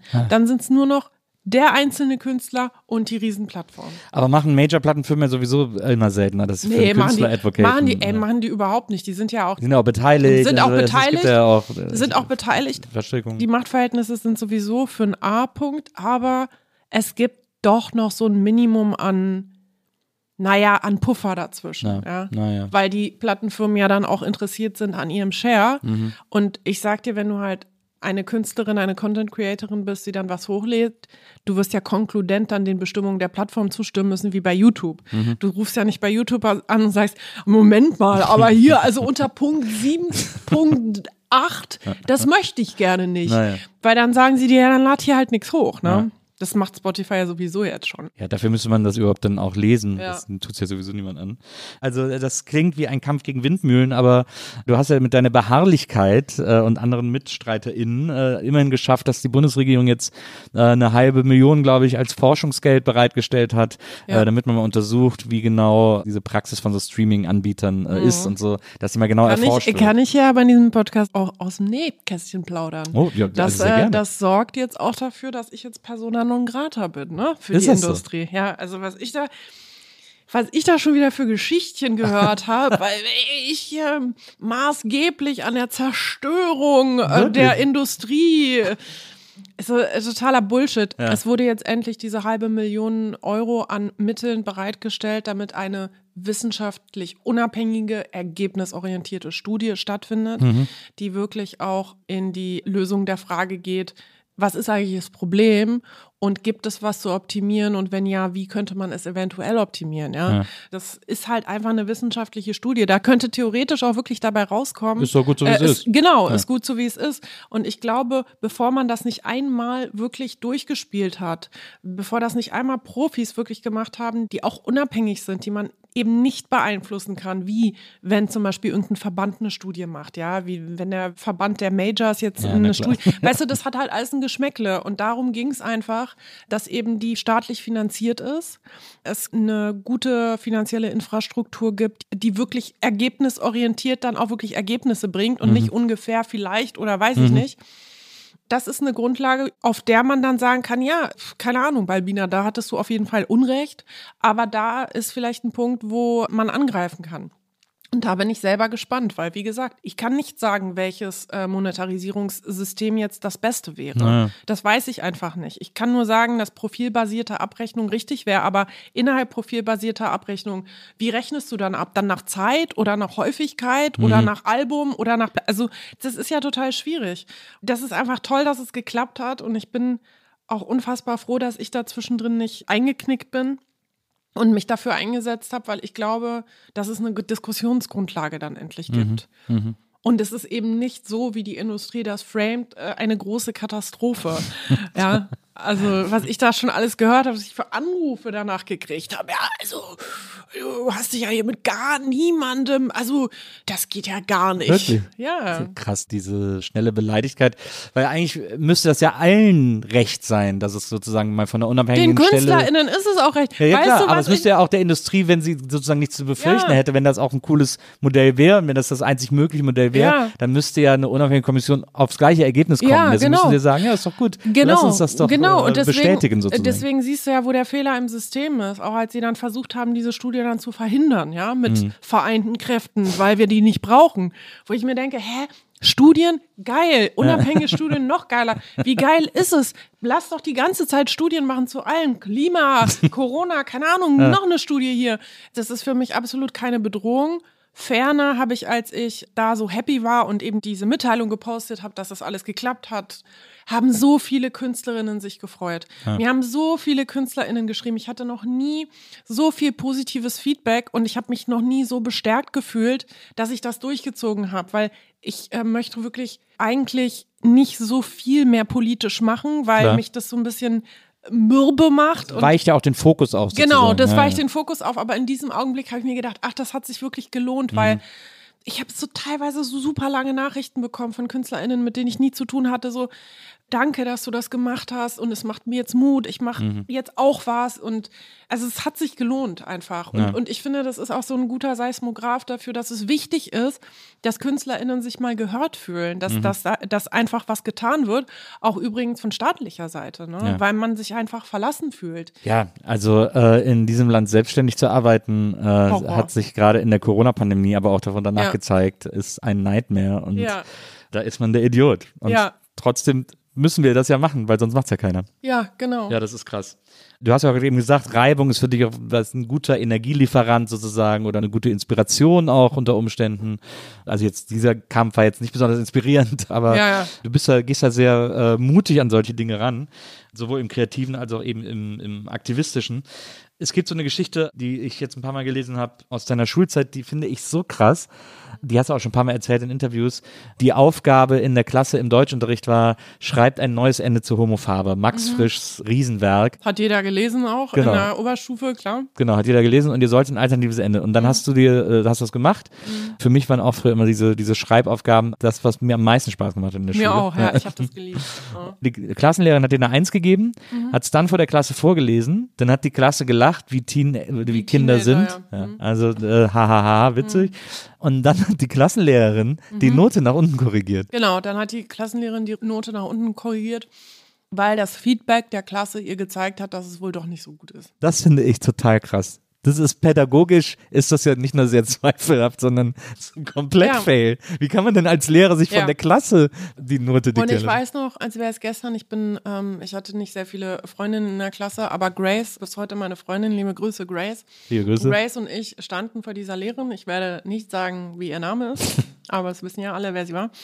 Ähm, und wir haben diskutiert ohne Ende Ja. mit der Frau, weil wir einfach gesagt haben, das kann doch nicht wahr sein, dass sie ihr Urteil revidiert aufgrund einer Massenbewegung. Ja, absolut. Also Ja, Massenbewegung. na, schon klar, ja, ja. Ich hatte das häufig in der Oberstufe, dieses Feedback, das also von MitschülerInnen, das ist ja lustig, was die macht oder scheiße oder Ja, keine Ahnung, ja. aufgrund von bestimmten Mobbing, Standards. genau, ja. Mobbing-Standards, Ja. genau. Ich war das eh schon gewohnt, aber in dem Augenblick, wo dann die Lehrerin dieses Mobbing aufnimmt, es nicht kritisiert, sondern es dann noch benutzt, Ja. den Wert dessen zu schmälern. Das Mobbing bestärkt. Genau, das, das Mobbing bestätigt. Und das war für mich so kolossal, katastrophal. Ja. Ich bin da ewig nicht drüber hinweggekommen, ewig nicht drüber hinweggekommen. Und ich weiß auch, dass ich das relativ früh in irgendeinem Interview, ich glaube sogar mit dem Spiegel gesagt habe. Und danach wurde diese Geschichte immer wieder zitiert, weil sie aber auch wirklich interessant ist. Ja. Diese Dynamik, sich vorzustellen, dass du da wirklich als pubertierendes Kind dir unfassbar viel Sorgfalt und Mühe gegeben hast, da das zu schreiben und dann kriegst du tatsächlich eine gute Note. Also ist nicht nur, du hast dir Mühe gegeben, Ja, sondern es hat sich gelohnt. ja. Und dann äh, wird das vorgelesen und es gibt nur Gelächter und keiner versteht und alle finden es irgendwie zu komplex, weil das war ja das Problem. Es war sehr komplex Ja. und sehr lang. Ja. Das ist crazy. Das ist, Ja. so, das ist nicht mehr so eine unglaubliche Geschichte. Ja. Äh, also Ja. ich meine, wir haben ja alle so in der Schule, oder nicht wir alle, aber äh, viele ja nicht, weil viele versuchen da so unfallfrei wie möglich durchzukommen. Aber ich habe auch immer wieder so Konfrontationen mit LehrerInnen gehabt Mhm. oder Konflikte, wo sich dann zum Beispiel auch mal meine Mutter für mich eingesetzt hat. Ich weiß noch, eine Mhm. Religionslehrerin hat mal jeden in der Klasse gefragt, wirst du später mal rauchen? Geht, geht ja dann manchmal um Drogen oder um sowas, ne? Und dann ging es eben um Zigaretten und Mhm. dann fragt die jeden in der Klasse, wirst du später mal rauchen? Und dann also waren wir zwölf oder was, 13, ne? Mhm. Und dann sagt, je, sagt natürlich jede, diese Pferdezopfmädchen, Mhm. diese Polundermädchen in der ersten Reihe, nein, niemals und so, ne? So Ja, mit, ja, ja. Im, Im Brustton der Überzeugung und, und dann auch andere so, nö, nee, mach ich nicht. Und so, und dann fragt sie mich. Und, dann, du so, ja klar. Nee, und ich sag dann so, weiß ich nicht, glaub nicht, kann aber sein, weil bei mir in der Familie rauchen alle. Und bei mir haben damals alle, ich habe drei ältere Geschwister, meine Eltern und meine, haben alle geraucht. Mhm. Und für mich war Rauchen immer sehr positiv besetzt. Und deswegen habe ich gesagt, weiß ich nicht, aber kann gut sein. Mhm. Und dann sagt die, sagt die Religionslehrerin zu mir, Nils, wenn man das heute entscheidet, dann macht man das nicht. Das kann man jetzt festlegen, das kann man entscheiden. Ich so, nee, ich glaube nicht, dass ich das entscheiden kann. Ich bin viel zu jung und das ist einfach etwas, was sich dann zeigen wird. Mhm. Aber wie ehrlich und Ja, reflektiert du da schon warst Total. in dem Alter, ja, ne? Also, also es gab so, ich hatte so meine Ja. Momente, sagen wir mal so. Wie alt warst du da so Ja, ungefähr? so 13 muss ich da gewesen sein. Und dann sag ich so, ja, weiß ich Kann nicht. das, äh, entschuldigen Sie, ich kann das heute nicht entscheiden. Das ist einfach. Ja, aber es war so, das hat sich so für mich irgendwie so logisch angefühlt, dass ich es wahrscheinlich doch mal probieren werde und mir es vielleicht gefällt, weil es eben meiner ganzen Familie gefällt. Und, und deswegen habe ich Das gesagt, ist so süß, Ja. weil es halt eben meiner Familie gefällt. Die mögen das so. Und deswegen habe ich gesagt, ja, weiß ich nicht, kann ich nicht sagen. Doch, das musst du jetzt sagen. Ich, so, Mhm. so, kann ich aber nicht, weil ich weiß es nicht. Ich kann sie jetzt nicht anlügen. Und dann hat die meine Mutter zu sich zitiert. Also dann am, zum Elternsprechtag oder Für was? so eine ehrliche Antwort. Ja, hat die Geschichte auch so erzählt. Und dann hat meine Mutter gesagt, ja, aber ist doch wunderbar. Also ich Mhm. Ja. Mhm. meine, was wollen Sie denn, worüber regen Sie sich denn gerade auf? Weil er hat ihnen doch bewiesen, dass er drüber nachdenkt. Genau. Das wollten sie doch wissen und nicht, sie wollen und doch nicht hat, und er hat eine vorgefertigte ehrliche Antworten. hören. Antwort gegeben. Ja, genau. Weil ich denke, dass auch viele der Gefälligkeitshalber natürlich gesagt haben, nein, nein, ich Eben. werde das nicht machen. Ja, genau. Und du hast den Konflikt, der in dir ist, oder beziehungsweise das Nichtwissen, hast ja gespielt. Das ist auch so, regt mich auf, ja. Das finde ich verrückt, dass es immer wieder Pädagogen gibt oder immer wieder Mhm. auch diese Begegnung mit den Pädagogen sind nur Menschen. Ich erlaube mir auch kein Urteil über diese Frau allgemein. Es geht mir nur situativ darum. Aber, ja, also, aber Ähm, was bringe ich einem Kind damit bei, wenn ja. ich das so mache wie deine Lehrerin? Ja, na klar, es ist verheerend, aber mittlerweile denke ich auch so, ähm, ich habe eine viel höhere Fehlertoleranz bei anderen Menschen als früher, weil ich mir denke, also was ich täglich alles falsch mache oder Ja. mich falsch ausdrücke oder fünf Jahre später denke, oh mein Gott, was hast du da in Interviews erzählt? Oh mein Ja. Gott, du warst ist- bei Nils Bokelberg, was für ein Müll. Nein, aber ich muss aber sagen, dass ich mit dieser Lehrerin grundsätzlich nicht so gute Erfahrungen hatte. Aber es gibt ja auch manchmal so situative Sachen, die man halt einfach verkackt. Ne? Ja, aber es ist ja auch, wenn man länger im öffentlichen Fokus steht und Mhm. also wenn ich jetzt heute Interviews lese, die ich mit 18 gegeben habe, dann denke ich auch so, Alter. also, äh, Du warst ja auch so jung, ne? ja, ich habe mit 17 angefangen. Oh Gott, Wahnsinn, ey, mit 17. Mhm. Und dann wirst du da gleich, weißt du, ins kalte Wasser geschmissen Ja, ja. und kommst gleich im Fernsehen und dann fragen dich Leute zu wichtigen Themen und du sagst so, ey, yo, kein Bock, ey. Ich habe neulich ein altes Interview mit mir gesehen, muss ja auch so 19 gewesen sein Ja. oder so. Und äh, da war dann die Frage, glaube ich, irgendwie, wie lange wirst du das noch machen oder so ähnlich oder wie lange wirst du bei Viva noch moderieren? Und dann habe ich geantwortet, äh, Viva wird meine Beerdigung übertragen. Jetzt gibt's nicht mal mehr Viva. Da musst du Dieter Gorni anrufen Ja. und sagen, dass er dir was, was da wartet eingeht. der drauf, dass Ja. ich den anrufe.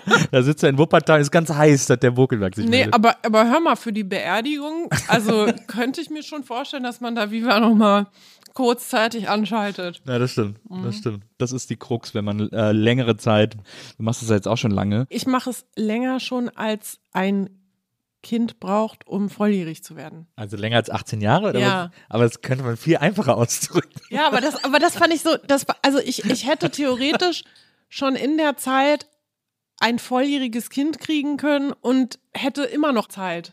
Für mich ist es so, macht gefühlt seit kurzem Musik, so seit zwei, drei Jahren.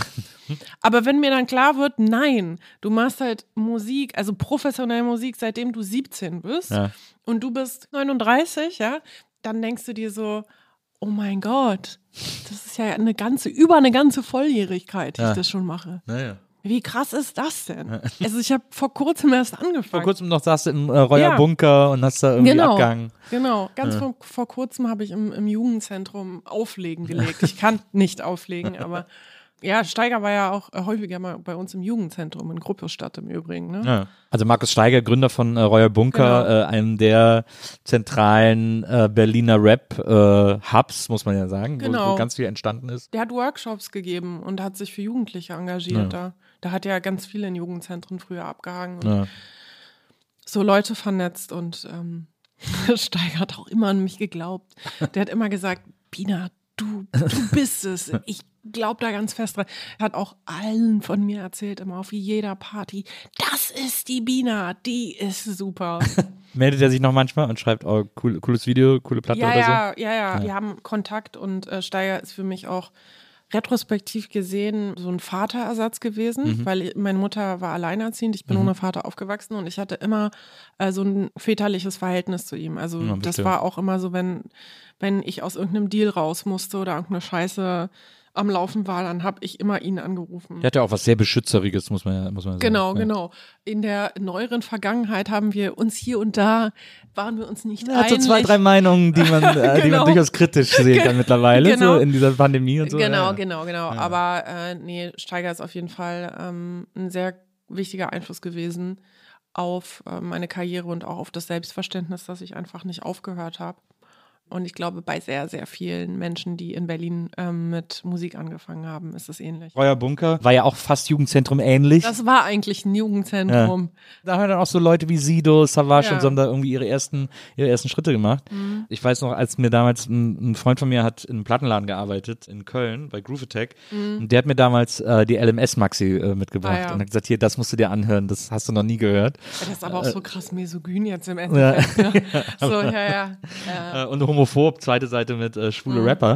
Mhm. Ja. Aber trotzdem, man hat das gehört und hat gedacht, wow, das hatte eine Energie und eine Power und eine Roughness, die man im Rap in Deutschland so noch nicht gehört hatte. Irgendwie. Mhm. Ja, und das, das ist auch meiner Meinung nach die Schwierigkeit in der Retrospektive, wenn man die Musik betrachtet, weil uns, also mir war von Anfang an klar, dass die Inhalte schwierig sind, aber damals wurde das noch nicht so offen diskutiert. Ne? Also Ja. damals gab es ja noch diesen Raum nicht. Und damals war es einfach die Chance für Arbeiterklasse-Kinder, die sich über die Straße halt musikalisch sozialisieren, eine Stimme zu bekommen, ohne dass diese Musik politisch eingeordnet wurde, Ja. sozial eingeordnet wurde, sondern das war halt alles freie Schnauze. Ne? Und Mhm. im Nachhinein ist es auch so, da muss man auch viel Aufarbeitung noch leisten und auch vieles hinterfragen, was passiert ist. Das machen ja auch viele Rapper heutzutage. Ja. Also viele Rapper sagen ja auch, der Track, den ich damals äh, released habe, ist halt einfach nicht okay. Mhm. Und im heutigen Kontext ähm, distanziere ich mich davon. Und ich glaube, dass es gerade jetzt, wenn man so über so Menschen wie Steiger spricht, sehr relevant ist, dass er das eben auch reflektiert, Mhm. was eigentlich beim Royal Bunker als released wurde und was er heutzutage so nicht mehr releasen würde, weil er sich ja, er hat ja auch eine stark feministische Position. Mhm. Er hat ja auch so dieses intersektionale Denken und dieses Antidiskriminierungsgehen, Mhm. dass, dass ihm das wehtut, wenn eben solche Inhalte passieren. Und dennoch war er damals eine wichtige Basis, damit diese Art von Musik und diese Art von Performance überhaupt an die Bevölkerung treten Ja. kann. Wo gehobelt wird, da fallen auch Späne. Ne? Und da gibt es meiner Meinung nach viel, was man retrospektiv auch nochmal aufarbeiten muss. Wie ist man da mit bestimmten Themen umgegangen? Und ich finde, das macht er gut. Und ich finde auch, dass er dazu steht und sich da immer wieder in die Verantwortung holt. Und das finde ich relevant, um sich entwickeln zu können. Ne? Ich finde das sowieso bei vielen, äh, also ich finde das auch bei Savage, der war auch hier im Interview, äh, Mhm. bei dem finde ich das zum Beispiel auch total gut, wie der heute auch mit dieser Vergangenheit umgeht äh, und da auch drüber spricht Ja. wie man ihm anmerkt, dass er ein größeres Verantwortungsgefühl entwickelt hat Ja. in dem, was er released und tut und macht Ja. und so. Das finde ich irgendwie, das finde ich irgendwie spannend zu sehen. Aber nicht jeder, nicht Nee, nicht jeder. jeder, ne? Es gibt absolut. auch Protagonisten, die, ähm, und das sind ja nur Protagonisten, also nicht innen, Mhm. deswegen gender ich da auch nicht. Es gibt aber auch Protagonisten, die sich das halt, also die hängen bleiben. Genau, genau. Und das ist halt meiner Meinung nach aber immer keine gute Entscheidung kulturell. Also einmal, wenn man, wenn die Inhalte vielleicht sozial nicht kompatibel sind zum einen, aber grundsätzlich finde ich es immer prima, wenn man sich mit Leuten umgibt, die halt einen zur Reibung Ja. anstupsen und sagen, hinterfrag doch nochmal was und hinterfrag hier nochmal was. Ich habe gewissen Austausch auch mit Herbert Grönemeyer zum Beispiel, Ja. von dem ich mitbekommen habe, dass er zum Beispiel das, was er released, so krass hinterfragt. Ja. Also wirklich 50.000ste Versionen, Version, Version. Und ähm, jedes Wort auf die Goldwaage legt, dass ich mir wiederum eine Scheibe von ihm abschneide. Nicht was die Perfektion in den Vocal Takes anbetrifft, sondern in diesem sich selber Unperfektion eingestehen, sogar zu diesem Grad, dass man bereit ist, immer wieder neu anzufangen. Ja. Also nicht etwas zu verbessern, sondern neu anzufangen. The way to creation is always destruction. Ja, Ja. genau. Ich meine, er ist ja eine, einen Zacken älter als ich. Und das ist aber für mich, aber das ist für mich ein super Ansporn, weil wenn ich so Menschen wie Herbert Grönemeyer beobachte im Schaffensprozess, dann denke ich mir so, ja, dann muss man nicht alt-alt werden. Ja. Ne? Das ist so das beste Beispiel, weil für mich ist der ultimative Horror, alt-alt zu werden klar. und dann so, äh, ich gucke jetzt eine Sitcom. Ich will das nicht. Und wenn ich dann so sehe, dass Menschen, die halt über 50 sind, die Alten, nein. Das ist gar nichts, ich sagte, die so über 50 sind und du hörst das so zu. Ich so, äh, Ich bin, ich bin doch nicht über 50, ich bin gerade 46 nein, geworden. nein, nein, aber ähm, nein, das wollte ich jetzt nur, um zu provozieren, damit alle, die über 50 hab noch sind, vier sich Jahre. denken, Ich hab noch Moment, vier was Jahre. soll denn? Über 50, da ist man doch nicht alt. Vier Jahre Schonfrist noch. Nein, ich wollte nur sagen, dass, ähm, dass Menschen einfach sich in jedem Stadium ihres Lebens, auch Mhm. wenn sie halt eben gerade nicht mehr in der Pubertät sind oder Mhm. nicht mehr irgendwie in der Sturm- und Drangphase, sondern etablierte KünstlerInnen, die sich jetzt eigentlich mal zurücklehnen könnten, dennoch dazu neigen, immer wieder neu anzufangen. Und so will ich auch werden. Ja. Ich will also wie Herbert Grönemeyer werden. Der dir ja bei, bei eurem ersten Treffen gesagt hat, es ist okay, anders zu sein. Ja, hat er, stimmt. Das war eine der ersten Stars, die ich bei Viva getroffen habe, auch damals, interessanterweise. Hast du, ja? Ja, ja. Interessant. Äh, und dann habe ich ihn auf so einer Veranstaltung getroffen. Das war ganz am Anfang, da war Viva Aber nur getroffen oder. Interview auch? Nee, nur getroffen. Ich, Hm. ich glaube, da war Viva noch gar nicht auf Sendung. Da waren wir irgendwo, wo er dann auch war. War das in London oder so? Wieso warst du auf so einem Event, wenn du dann noch nicht bei Viva warst? Es hatte was mit Viva zu tun. Es war irgendwie so eine Pressekonferenz oder so. aber und dann okay. saßen wir irgendwie so Backstage rum. Und das weiß ich noch, da habe ich ihm dann von Fritten und Bier erzählt. Das war meine Band früher. Mhm. Äh, dann habe ich ihm erzählt, ja, ich habe auch eine Band, äh, die heißt Fritten und Bier und so, bla bla. Und da war er auch so ganz interessiert. Ah, schick mir doch Ja. mal was und so, ist ja cool Ja, und so. Und, so das fand. Ich, und das fand ich irgendwie so spannend an dem, weil ich kannte den ja, ich war halt Fan, ich kannte den Mhm. von Platten, die ich in meiner Jugend gehört habe. Und dann sitzt er da so sehr, einfach so super interessiert und sagt, Mhm. ja, schick mir mal zu und so.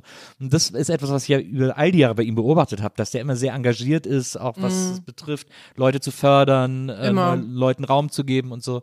Bei dir ja auch, dass er dich dann auch mit auf Tour damals genommen hat und so. Und das ist, glaube ich, eine Qualität, die haben gar nicht so viele und das macht ihn sehr, sehr aus. So ein gönnender Mensch, Ja. das ist echt der Wahnsinn. Also Gönjamin, Richard Gönja, Gönjamin. richtiger, richtiger Gönjamin. Nee, das ist wirklich so. Ich war auf Tour mit ihm und den ersten Termin, den ich da war, waren wir im Backstage. Und dann ist er mich besuchen gekommen und da stand halt nicht viel rum, ne? Als Support halt ein bisschen Wasser, drei Salzstangen. Und dann der so, was? Ich will, dass sie das Gleiche bekommt, was ich hier kriege. Das geht ja gar nicht. Ja. Und dann hatte ich dann plötzlich so jeden Tag diese Käseplatte und die Wurstplatte und die Süßigkeiten und den Champagner und keine Ahnung was. Und dachte mir so, geil. geil, super dass. Herbert Grönemeyer so ist, wie man gerne wollen würde, dass er ist. Ja. Weil so möchte man ja, dass diese Stars in Anführungsstrichen sind. Und ähm, so ist er tatsächlich. Ja, super Typ. ah, Jasna kommt. Oh ja, stimmt, Jasna kommt. Würdest du aufmachen und kann einfach reinkommen? Ich habe ein schönes Zitat von dir gefunden, wo ich auch nochmal ganz viel Übereinstimmung zwischen uns Mhm. äh, entdecken konnte. Nämlich, du hast gesagt, ich mag Papier, Mhm. Schmetterlinge machen mir Angst und du möchtest gerne den Winter abschaffen. Ja. Und oh Gott, Schmetterlinge ja nerven, dieses Geflatter, okay, Ich finde kann Schmetterlinge nachvollziehen. Horror. Ich habe jetzt gehofft, dass du sagst, ich hasse Schmetterlinge auch. Na, ich finde Schmetterlinge auch ätzend. Also das machen Ach, du mich auch findest die nervös. ät- ja, ja. ätzend? Okay, ja. gut. Mich machen die auch nervös, weil eigentlich sehen die voll gut aus, aber dann sind die so unruhig. Ah, und das ist so, äh, ich will die okay. nicht ins Gesicht. äh, Und so. Nee, ich mag auch deren Aussehen nicht. Das ist nicht, ich weiß nicht, ich habe da so einen inneren Ekel vor den äh, Flügeln und auch vor der Beschichtung der Flügel. Ja, Das, das verstehe ich. Das kann ich total nachvollziehen. kannst du nachvollziehen, ja? Ich find, Bei mir ist es ganz extrem mit Quallen. Ich finde, Quallen ist so, ah, darum muss es etwas so Aber wenn ich eine geben. Qualle auf mir haben müsste oder ein Schmetterling, dann würde ich eine Qualle nehmen. Wirklich? Ja, safe What? eine Qualle. Ach, Safe. bei den Schmetterlingen ist doch viel kleiner und viel. Jasni! Jasna! Na, ich bin mitten im Podcast. Meine Damen und Herren, Jasna Fritzi Bauer. Hallo Jasna. Sag mal Hallo. Hi! Wir haben uns ganz lange nicht mehr gesehen, Jasna. Wir Ja. haben uns das letzte Mal, glaube ich, gesehen, als dein Podcast Premierenparty hatte. Überm Borchardt. Oh Gott, das ist ja schon 100 Jahre. Podcast, den du mit Stucki gemacht hast. Haben wir nicht nochmal zusammen was aufgenommen? Also doch, diese stimmt, du warst- Serie. Stimmt, du warst, stimmt, da warst du ja auch noch. Stimmt, das war danach. Das war aber Bei nur ganz Susi. kurz, habe ich ungefähr drei Sätze gesagt. So wie jetzt. Tschüss! Also Jasna äh, hat einen Führerschein neu und fährt gerne mit einem Auto durch die Gegend. Exzellent beschissen geparkt. Ja. Wen- Wenden in 100 Zügen, oder? Nee, ich habe so auf dem Gehsteig halb. Ja, ja. Macht ja nichts. Ja, mal gucken, ob du abgeschleppt wirst. ja, Aber ja, Winter äh, ist ja. Ja. warum gibt's den? ich finde Winter zum Kotzen. Das Ja. ist wirklich, das sind die Bad News Des the, Wetters, The bad, sad News des Wetters. Ja. Man kann ja heutzutage überall wohnen, wo man will. Bei den Sachen, die wir machen, die kann man von überall aus machen. Deswegen will ich irgendwo wohnen, wo es einfach keinen Winter gibt. Das denke ich auch oftmals, aber dann habe ich dann wieder diese, diese Melancholie, würde ich dann, glaube ich, vermissen, die dazwischen kommt. Und Als findest du Winter doch gut. Nein, nein, heimlich. nein, nein, nein. Aber ich mag den Frühling dann so krass doll, weil er dann die Rettung ist. Ja. Also ich mag den Winter sehr doll nicht. Aber wenn dann diese Rettung in Form von Frühling kommt, dann bin ich so überglücklich und dankbar. Und das ist auch irgendwie ein gutes Gefühl dann Ende April, Anfang Mai. Ja, da bin ich als Rheinländer ja gerettet. Ja. Ich habe ja vorher noch den Karneval im Februar, der ja also als fünfte Jahreszeit gilt. Ja, der, der mich dann auch schon vor dem Winter ja, rettet. Ja. Wobei Karneval habe ich nie verstanden irgendwie. Ja, das, ist da, da sowas- muss man. Das da bin muss ich man, raus. Das muss man von Ja, Jasna von da schüttelt auch den bekommen. Kopf. Schüttelst du den Kopf? Jasna schüttelt den Kopf. Warst du schon mal am Karneval in Köln? Fasching Fasching in Wiesbaden. ja, in gut, okay. Wiesbaden. Das kann man wirklich nicht miteinander vergleichen. Ja, weil Jasna hat sowieso jeden Tag Karneval in ihrem Job. Ja, das, ist, ja, das äh, stimmt. Das ja. stimmt. Übrigens auch äh, gerne zu buchen als Videokomparsin. Jasna ist immer dabei, wenn man, wenn man jemanden braucht, der irgendwas anzieht. Verlass sie. Ja. Also bevor nächstes Jahr dein neues Album erscheint, sollte man nach wie vor unbedingt noch dein, dein Album äh, Punkt hören, auf dem, also mein Lieblingslied ist zum Beispiel Langweilig. Man sollte es, hallo, hallo, hören mich alle? Man sollte dieses Album sehr, sehr oft hören. Am besten die ganze Zeit, damit ich drei Cent Die Justin kriege. Bieber Ansage. die berühmte Justin Bieber Moderation. Genau. Äh, Langeweile ist dein Lieblingslied. Ja. Ich liebe dieses Lied. Endlich findet das mal jemand Ich finde gut. das super. Ich liebe Ja. das total. Ja. Und was ich interessant finde, ist auch das Rammstein-Cover drauf, äh, Ja. Sonne. Und das finde ich deswegen so interessant. Das ist jetzt wirklich kein Flachs, aber das ist das erste Mal, dass ich Rammstein kapiert habe, als ich dieses Ja. Cover gehört habe. Weil, Ja. weil das so das Lied in seine Einzelteile zerlegt, Ja. dass ich die das erste Mal überhaupt checke. Und Ja, so, weil, was. Bei Rammstein geht das immer in diesem Ja, das, so ist, unter. das ist so, ja, ja, ich weiß, das ist so ein Wust. Irgendwie. ja, genau. Ja, ja. Und du hast das so, so, so filetiert. So, Genau, ich habe es auch irgendwie. tatsächlich filetiert und dann die einzelnen Sachen rausgenommen, die ich benutzen konnte. Und dann habe ich die benutzt. Schonungslos habe ich die also benutzt. man Schonungslos. Genau deswegen, also anhand von Rammsteins, der Coverversion von Sonne, habe ich auch eben auch Teil dieses Prozesses gehabt, weißt du, des Loslassens. Ja. Das ist auch sehr frei gesungen und sehr schnell durchgesungen, Mhm. ohne Formatsingerei, die ich sonst mache. Mhm. Das Aber ist mir dieses- ganz gut gelungen. Ja, vor allem dieser. Countdown, äh, der Ja. funktioniert super gut. Ja, ja. Und dann merkt man erst, was das für eine geile Idee ist, so einen Countdown in, in einen Refrain einzubauen. Mega, das, mega. Das ist voll die super geile Idee. Ja. Mhm. Das ist mir bei Rammstein nie so aufgefallen, aber da habe ich das jetzt plötzlich kapiert, Ja. dass es genial ist. Das stimmt, das ist ein toller Song. Das stimmt, finde ich auch. Das haben sie gut gemacht. Vielleicht noch diese eine Sache äh, kurz. Die eine unangenehme Die- Sache. die eine, ja, diese das- eine unangenehme Ja, ich Sache. glaube, wir müssen jetzt mal hier äh, wirklich richtig in die. oh in, Gott, wirklich? Nein, Unangenehme ich will gehen. nicht aus der Komfortzone raus. es, wird, es wird jetzt ganz kurz ein bisschen, bisschen wehtun. Okay. Äh, aber du hast Ich mach die Augen zu. Okay, Ja, mach die Augen zu. Du hast gesagt, wir alle lieben Hans Zimmer. Hab ich das gesagt? Hast, du, hast du gesagt. Wann hab ich das denn Hast du gesagt? in einem Interview gesagt. Hab ich das Und gesagt? Hans Zimmer lieben wir doch alle, oder? So hast du es formuliert. Hab ich das wirklich so gesagt? Und da muss ich wirklich sagen, also come on. Das sind jetzt very low stakes, finde ich. Also da, Aber musst du, da- da, du müssen wir noch mal Aber- ein bisschen an deinem Soundtrack, an deinem ich Soundtrack weiß gar nicht, ich weiß überhaupt gar nicht. Ja, weil es ging so um deinen Sound und dann hast du gesagt, ja, du magst ja auch dieses äh, cineastische, orchestrale, bombastische Mhm. in den Kompositionen und, und du würdest dich da eben so an Hans Zimmer orientieren. Ach so, nee, das Aber war, Hans das Zimmer war ist halt- gelogen. Keine Ahnung. Hab ich wirklich Und den gesagt? würden wir halt alle lieben. So. Aber Hans Zimmer ist so, finde ich, der most random Filmkomponist, den es gibt. Also ich würde nicht sagen, dass er der most random ist. Ich finde Hans Zimmer schon gut, aber dass ich jetzt echt gesagt habe, dass ich hier, als würde ich so zu Hause sitzen und sagen, "Hm, ich höre mir mal den Erstmal neuesten Gladiator Soundtrack. Soundtrack.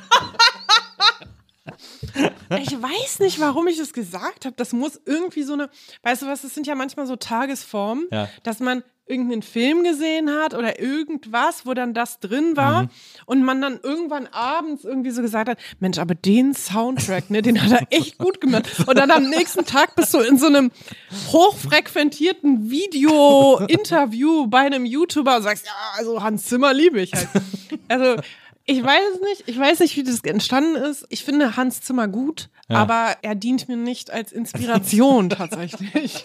Muss hier mal klargestellt werden. Dann bin ich beruhigt. Das wollte ich, das hat mich, das hat mich, hat mich losgelassen. Aber das ist, das ist halt immer so was. Deswegen meine ich ja auch, was man den ganzen Tag so labert. Total. Wenn Ja. man Interviews, wenn man viele Ja. Interviews gibt, labert man auch einfach, je mehr Interviews gibt, Ja. desto mehr Scheiße labert man. Also, das, also die tollsten Interviews, die Jasna und ich gemeinsam gegeben haben, waren in einer Sendung, in der wir gemeinsam waren. Und uns schon morgens bei dieser Sendung betrunken haben auch. Haben wir endlich das Geheimnis verraten, dass wir uns auf Tinder kennengelernt haben? Nein, haben wir nicht. Aber Nein, aber das war so eine Aufzeichnung, wo wir zusammen kochen mussten. Ja. Und wir haben davor schon beide mäßig Lust auf die Aufzeichnung gehabt und haben dann gesagt, dann müssen wir eigentlich ab morgens schon kurze starten, damit wir den Tag überstehen. Und das haben wir auch durchgehalten. Ne? Da ging es sofort morgens los. Ja, und jetzt, äh, also wisst ihr, was für ein Spaß Karneval sein kann. Ja, Liebe bei Bina, da Ja. äh, Jasna ja jetzt mit ihrem neuen Führerschein hier ist, um mit dir ein bisschen durch die Stadt zu cruisen. ja wir äh, werden und jetzt cruisen und äh, massive Jungs mit Töne. Küsschen grüßen. Genau, Äh, massive ja. Töne pumpen, ne? Hast du? Ist auf Spotify massive Töne? Äh, ja. Habe ich Ah, das ja. letzte Mal gehört? Ja. Wie konnte das jemals ein Hit werden? Also, was Weiß ich nicht, aber die aber, aber Shovi ist ja immer noch irgendwie am Start. Naja, also absolut. wenn's, wenn's aber der dem Song, das tut Ja. echt weh, wenn man den hört. Ey, Also, hören es wir den, Jasna, hören wir den gleich im Auto? Cringe, wie die jungen Bitte. Leute sagen. Cringe. Nee, ich erinnere mich noch, das ist hier noch nicht zu Ende, weil ich erinnere mich, ich erinnere mich äh, äh, an äh, Oh shit, Der, ähm, äh, Frau, der Wolf. der Wolf, Der Frau Wolf. Schmidt. Was ist eigentlich aus dem geworden? Der andere Hit war ja, gibt's doch gar nicht. Das war ja noch Gibt's doch gar nicht. Ich sitze in der Bahn und denke, gibt's, Gibt's doch gar doch nicht. Zwei Mark für eine Fahrt, ich glaube, die spare ich. oder, oder kannst du dich noch, kannst dich noch erinnern an, äh, wie hieß die nochmal, äh, Groove Minister? Das haben wir uns verdient. Das haben wir uns verdient. Dun, dun, dun. mit diesem Das haben Gitarrenlick. wir uns verdient. Ey, grandiose Dinge gab's da. Äh, und, und auch groß äh, Sin with Sebastian and Sleep with me. Shut up and sleep with me. why don't you sleep with me? Das Shut war, up das war ja, äh, with me. das war ja ein ähm, Inga Humpe, ein Inga Humpe Song. You are free. Why don't you sleep with me? So singt die das, ne? Ja. Ja. Du musst, ich habe zuletzt mal, äh, was auch sehr unterhaltsam ist, ist, sich auf Wikipedia die Bandbiografie von Army of Lovers durchzulesen. Geil. I'm crucified. Ah, da, da, da. Genau, die haben, die haben sich auch zehnmal umbesetzt, weil sie sich immer wieder untereinander zerstritten haben. Das ist Grandios, lustig. Grandios. tolle Band. So wie meine Band und ich, nur dass wir uns nicht neu besetzen, sondern weiter streiten. Ja, Ja. Praktisch. Du hast ja auch dein, äh, einer deiner äh, Jungs aus der Band, Nico, Ja. ähm, hat dir ja auch immer gesagt, du sollst nicht die Kabel zusammenrollen, weil das kannst du nicht. Stimmt. Äh, stimmt. Und dann hast du gesagt, hey, was, wie kann man denn Kabel aber, falsch aber das zusammenrollen? Ding ist, aber das Ding ist, dass äh, man wirklich Kabel falsch zusammenrollen Na, kann. hast du ne? mittlerweile ich- gelernt, dass das Das geht. musste ich wirklich lernen, ja. aber damals im Interview hast Wusstest du das? Ja, klar. Weißt Kabel können ja auch voll, voll easy brechen. Das, der große das, Kabelbruch. das weiß ich mittlerweile auch. Ja, weil ich ein Smartphone habe. ja, aber ich finde, ähm, mit Sin with Sebastian, das ist doch ein guter Schluss. Finde ich auch. You are young, you are free. Why don't you sleep with me? Das ist, besser kann man es nicht formulieren. Liebe Balbina, ich danke dir wirklich quadrillionenfach, dass du heute hier gewesen Ja, bist. es war ein großer Spaß. Wirklich. Das finde ich auch. Ich hoffe, wir Ja. können das bald wiederholen. Ähm, Gerne. Komm gerne jederzeit wieder. Äh, bist Gerne. immer herzlich eingeladen. Ja, also ihr bei dem, was ihr hier auftischt, ja, Getränke, Snacks, und gute kommt- Laune. ja, Ja, das ist der Untertitel dieses Podcasts. und gute Laune. ja, Getränke, Snacks und gute Laune. ähm, vielen, vielen Dank, dass du hier gewesen bist. Dankeschön. Danke, Jasna, dass du kurz vorbeigekommen bist. Äh, und vielen Dank an Warst du Charlotte. eigentlich schon in seinem Podcast? Nee. Naja, aber dann kann sie doch das nächste Du kannst ja Mal. gleich hier bleiben. Ja. Mal. Böses Öhrchen. Böses Öhrchen. Aber ja, unbedingt. Und äh, vielen Dank, Charlotte, die heute unsere Producerin war. Das ja. war's für Charlotte, dieses Mal. vielen Dank. Du warst eine tolle Producerin. Na, das war's für dieses Mal mit der Nils Wokelberg-Erfahrung. Wir hören uns nächstes Mal wieder. Bis dahin, macht's gut. Tschüss.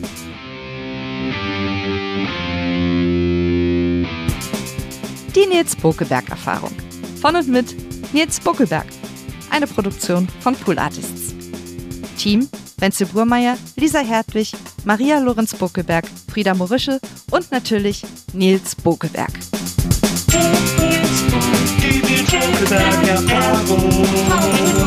Ach,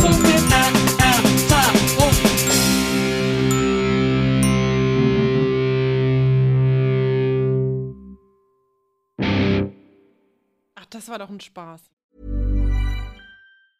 Mom deserves the best, and there's no better place to shop for Mother's Day than Whole Foods Market. They're your destination for unbeatable savings, from premium gifts to show-stopping flowers and irresistible desserts. Start by saving 33% with Prime on all body care and candles. Then get a 15-stem bunch of tulips for just $9.99 each with Prime. Round out Mom's menu with festive rosé, irresistible berry chantilly cake, and more special treats. Come celebrate Mother's Day at Whole Foods Market. Planning for your next trip?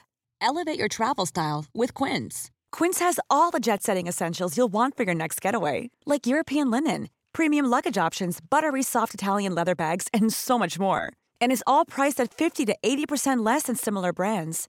Plus, Quince only works with factories that use safe and ethical manufacturing practices. Pack your bags with high-quality essentials you'll be wearing for vacations to come with Quince. Go to quince.com slash pack for free shipping and 365-day returns.